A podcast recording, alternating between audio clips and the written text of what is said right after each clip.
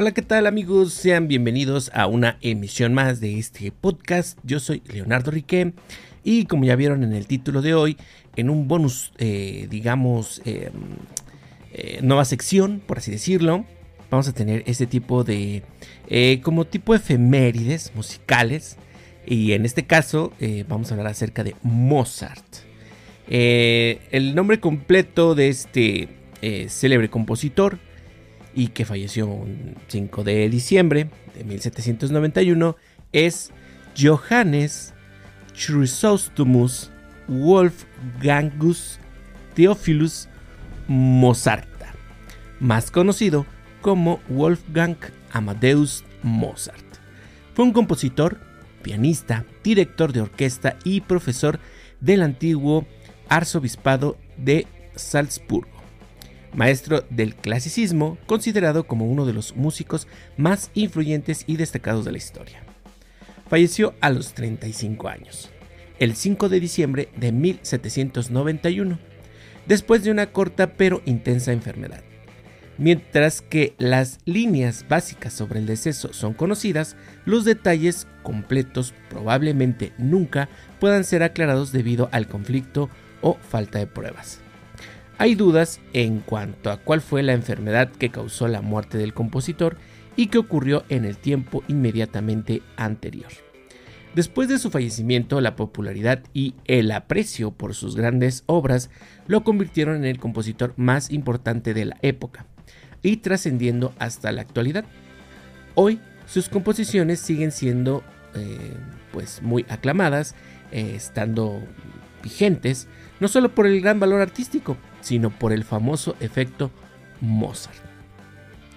Eh, algunos de estos eh, grandes, eh, grandes composiciones están sus óperas, dentro de las cuales destacan las bodas de Fígaro, Don Giovanni y la flauta mágica. Estas, bueno, pues siguen hoy en día este, estando vigentes y siguen estando puestas en escena alrededor de todo el mundo. Entonces, eh, pues sí, fue un 5 de diciembre cuando este personaje, este gran compositor, este genio musical, dejó de existir. 5 de diciembre de 1791. Y bueno, eh, la noticia que tenemos para, para esta emisión es la siguiente. El estudio principal se centró en las respuestas a una obra de Mozart. Esto porque, bueno, la noticia habla sobre eh, que hicieron un, experimento con unas ratas, las cuales, bueno, eh, se movían al ritmo del compás, por así decirlo. Eh, en este caso usaron canciones de Mozart, de Lady Gaga, de Queen, de Michael Jackson y Maroon 5. Las ratas mostraron una sincronización de bits innata, es decir, sin ningún tipo de entrenamiento o exposición previa a la música, y más claramente entre los 120 y 140 BPM, a la que los humanos también muestran la sincronización más clara. Explica el profesor asociado Hirokazu Takahashi de la Escuela de Graduados en Ciencias y Tecnologías de la Información. La música ejerce un fuerte atractivo sobre el cerebro y tiene profundos efectos sobre la emoción y la cognición, señala Takahashi, que es también especialista en electrofisiología y ha estudiado la corteza auditiva de las ratas durante muchos años.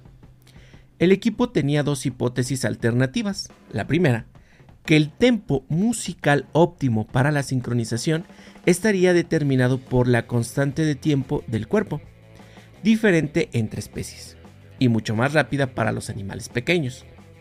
La segunda, que el ritmo óptimo estaría determinado por la constante de tiempo del cerebro, sorprendentemente similar entre especies. Después de realizar la investigación con 20 participantes humanos y 10 ratas, nuestros resultados sugieren que el tiempo óptimo para la sincronización depende de la constante de tiempo en el cerebro, destaca Takahashi. El equipo descubrió que tanto las ratas como los humanos sacuden la cabeza al ritmo de la música y que el nivel de sacudidas de la cabeza disminuye cuanto más se acelera la música. Los autores quieren ahora revelar cómo otras especies, eh, digo, cómo otras propiedades musicales, como la melodía y la armonía, se relacionan con la dinámica del cerebro. También estoy interesado en cómo, por qué y qué mecanismos del cerebro crean campos culturales humanos como las bellas artes, la música, ciencia, tecnología y religión, añade Takahashi. Creo que esta pregunta es la clave para entender cómo funciona el cerebro y desarrollar la inteligencia artificial de próxima generación. Además, como ingeniero, me interesa el uso de la música para una vida feliz, concluye el investigador. Entonces, bueno, pues ya tenemos aquí que eh, en este caso las ratas y quizá algunos otros animales, como pudiesen ser a lo mejor eh, los perros, que ya los ven ahí luego, este, pareciera que, bailan el compás de la, de, la, música, bueno, en este caso las ratas que estuvieron en el estudio, sí eh, reflejaron un, un movimiento de, cabeza, en este caso al ritmo de las de, los beats, que, como menciona Takahashi, eh, fue entre 120 y 140 BPM. En este caso, bueno, usaron eh, música como eh, la de Mozart, en específico sonata para dos pianos en re mayor. también se utilizaron otras piezas musicales, en este caso de Lady Gaga, usaron Born This Way. También usaron Another One Bites the Dust eh, Queen, eh, Beat It de Michael Jackson y Sugar de Maroon 5.